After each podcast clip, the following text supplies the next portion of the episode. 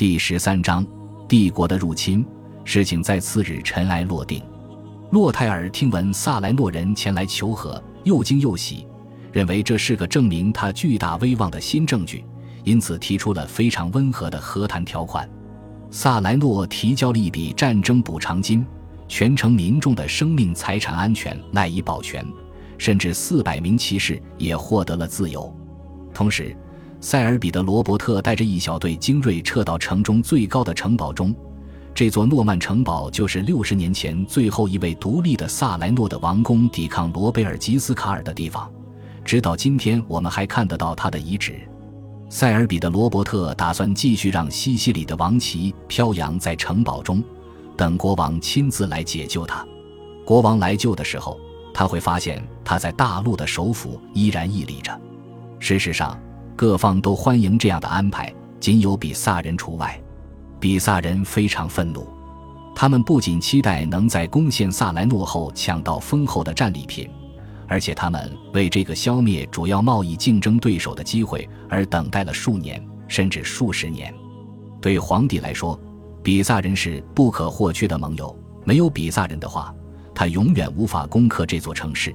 对教皇来说，比萨人在过去七年的大部分时间里为他提供了庇护，但是比萨人什么都没有得到。如果这就是与皇帝结盟的意义，那么比萨人就不打算再继续下去了。如果皇帝能与敌人单方面媾和，那么比萨人也可以照做。比萨人派出一艘船前往西西里，试图与罗杰谈判，其他人则闷闷不乐地返回比萨。后来。教皇英诺森在安抚比萨人方面取得了一点成绩，但对洛泰尔来说，比萨人的背离无关紧要。战役已经结束了，皇帝或许拿不准他取得的成就能维持多久。诚然，他未能成功的击溃西西里国王，但是他也给罗杰造成了沉重的打击。罗杰似乎不可能恢复过来了。成就能维持多久，全看南意大利的统治将如何安排。看帝国军队离开后的权力真空要如何填补？普利亚公爵的人选有三位：那不勒斯的塞尔吉乌斯、卡普阿的罗贝尔和阿里菲的雷努尔夫。瑟尔吉乌斯和罗贝尔已经是有权有势的王公了，洛泰尔无意进一步增强他们的实力。比起这两位，尽管或者说正因为雷努尔夫和罗杰有姻亲关系，他有更多理由害怕罗泰尔。雷努尔夫有时候两面三刀，滑头滑脑，一牵涉到切身利益就变得勇敢坚定了。另外，尽管洛泰尔可能没有意识到这一点，但是雷努尔夫确实非常阴险，而且有一股能让人信服的魅力。这股魅力在过去甚至让罗杰本人中招，最近又轻易的让粗暴的老皇帝洛泰尔着了道。因此，洛泰尔下定决心。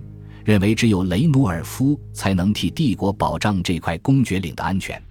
雷努尔夫的受职仪式将是这场意大利远征的最后一场正式典礼，这标志着战役结束了。但是由谁来主持这场受职仪式呢？这个问题刚一出现，皇权和教权之争便像以前一样再次激烈的爆发了。洛泰尔争辩说。第一任普利亚公爵奥特维尔德德罗戈的受职仪式，便是在九十年前由皇帝亨利三世主持的。而英诺森平静地指出，罗贝尔吉斯卡尔的受职仪式是由教皇尼古拉二世主持的。最后，他们达成妥协，举行一场三方参与的受职仪式。雷努尔夫在仪式中从皇帝和教皇手中接过象征权力的长矛，洛泰尔持矛柄，英诺森持矛尖。巴伐利亚的亨利对岳父的懦弱和英诺森的傲慢早就心怀不满，这一次彻底愤怒了。许多德意志骑士纷纷表示站在他这边，但是洛泰尔不在乎，他已经挽回了面子，这就够了。他老了也累了，现在只想回家。八月将近，皇帝踏上归程，他在卡普阿听到了非常不愉快的消息。卡西诺山修道院院长雷纳德已经与西西里国王的密探联络。此时，距他在拉古佩索尔的宣誓还不到一个月。英诺森在圣博尔纳的支持下，抓住这个机会，强调他对卡西诺山修道院的权威，并立即主动任命两名枢机主教和博尔纳本人组成一个委员会，让委员会来论证这位修道院院长的合法性。几天后，他们提出了另一项折中方案。